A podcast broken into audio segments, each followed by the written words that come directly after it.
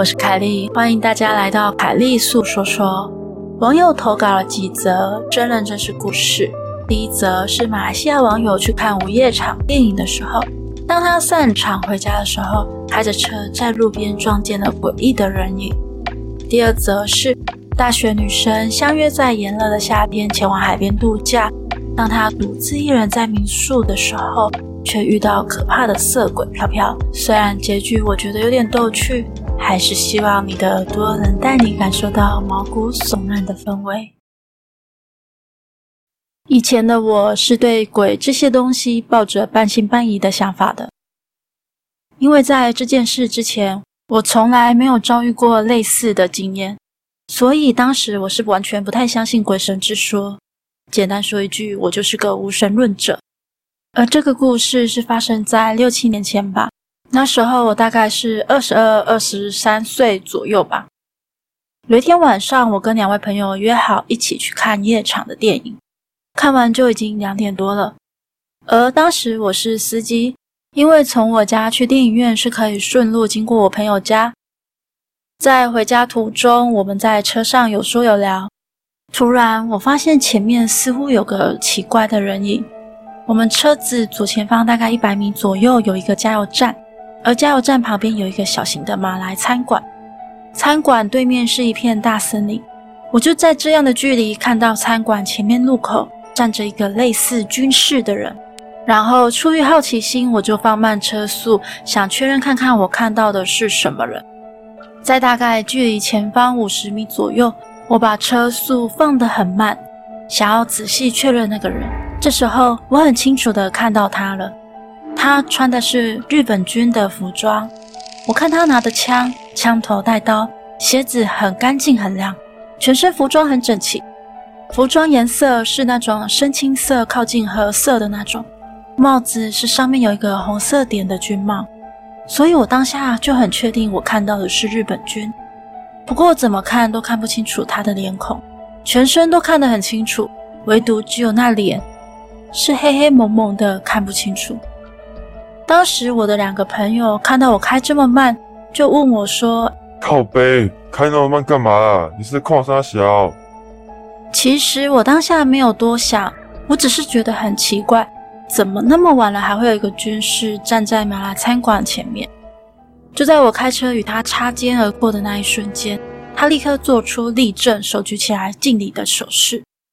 当时我就立刻喊道：“我靠！你们看看，这里有个军士在对我们敬礼嘞！那么晚了，看到有一位军士已经够夸张奇怪了，还对我们做出这样敬礼手势。”我靠，笑死我了！哈哈哈哈，笑死！当下我真的没有想太多，纯粹觉得真的好荒谬，好奇怪。我有两个朋友当下就说：“靠北哦，你学公三小啊，人那里都没有拿来军事啊？”我以为他们在开玩笑糊弄我，我就说道：“别开玩笑了，刚刚那明显就在路口旁，怎么可能没看到？”而我两个朋友就转头看看。很认真的跟我说：“真的没有看到啊，开什么玩笑？”然后我自己也往后照镜一看，果真完全空无一人。我顿时全身起鸡皮疙瘩。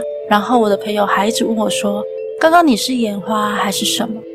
我就跟我朋友讲：“不要再讲了。”顿时我朋友好像意识到了什么，就全程静静的直到我载他们回家。最糟糕的是。载完他们回家后，我还要一个人开车回家呢。因为我家这边算是一个村，就树林比较多的地方，所以晚上基本上很少人会出来。回家路上也没有车。我先说明一下，我家的地很大，因为我家是从事五金行业的。我到家后是有一个大铁门，打开后还需要再开车大概三十米左右才到家的那种。下车拉开大铁门，恐怖的事情来了。我家的六条狗全部都从我家跑到我身后，对着对面马路狂吠。重点是马路上也完全没车也没人，那种吠是属于撕心裂肺的声音，吓得我立马锁上大铁门，然后再开车直接冲回我家。我连澡也不洗的跑进房间里，盖着被子，闭上眼睛，强逼自己睡觉。自从这件事情之后，我就相信这世界的确真的还存在另一个空间。很庆幸的是，之后也没有发生什么事了。第一则故事结束喽。接下来是遇到色鬼的经历。这故事说实在话，在画的时候我有尽量维持恐怖氛围，虽然有点坏，但结局其实让人觉得有点好笑的后劲。中间插播一下，这个星期六七月十七号中午十二点，我的周边开卖喽！因为频道也有周边抽奖活动，可以抽抱枕。还没留言的，赶快去留言喽！第二则故事开始哦。事情是发生在三年前，那时候我还在念大学。暑假跟一群朋友跑去海边玩，当时玩到差不多接近中午的时候，我就想要先回民宿休息了，而朋友们就先去附近的景点逛逛。当我回到民宿的时候，因为很热，所以我冷气一开就直接睡了。不知道睡了多久，迷迷糊糊中，我突然听到有人走动的声音。我心想是朋友回来了吧？你回来了。我用迷糊的声音打着招呼。朋友没说话，过了一会儿，我突然感觉到耳边有人在呵气。我颤抖了一下，眼睛正要睁开的时候，才发现我竟然不能动。这时候，我感觉到我的衣服扣子被缓慢地解开，耳边似乎传来了男生的声音。因为是夏天，我穿着热裤，不然我感觉到。我的整只腿好像有东西在碰触，有瘙痒的感觉。霎时间，我全身起了鸡皮疙瘩，想挣扎却都无法动弹。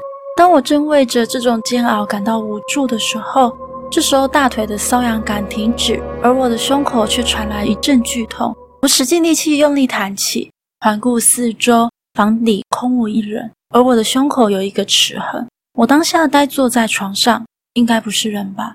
如果是人，也跑得太快了；但如果是鬼，这齿痕是发生了什么事？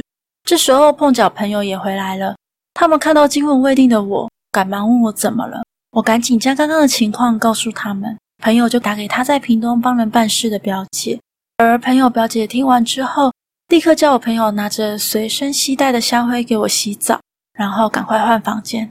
两天后，我朋友带我去找他表姐，他做法后把我叫到一旁说。你在海边遇到色鬼，他想把你带走，但是你们家有拜三太子，你之所以后来可以移动，就是因为三太子来了。但那个鬼说他在你胸口咬了一口，你五年内不可以交任何男友，否则交往都不会超过一个月。我听完心想，怎么可能？我完全不信邪。结果在去年十二月，我答应一个男生的告白后，在过年前我们就分手了。今天的节目就到这里喽，欢迎在 First Story 的留言区留言给我，也可以到 YouTube 或是 FB 粉专找我。下次你想听听什么故事呢？我们下次见喽。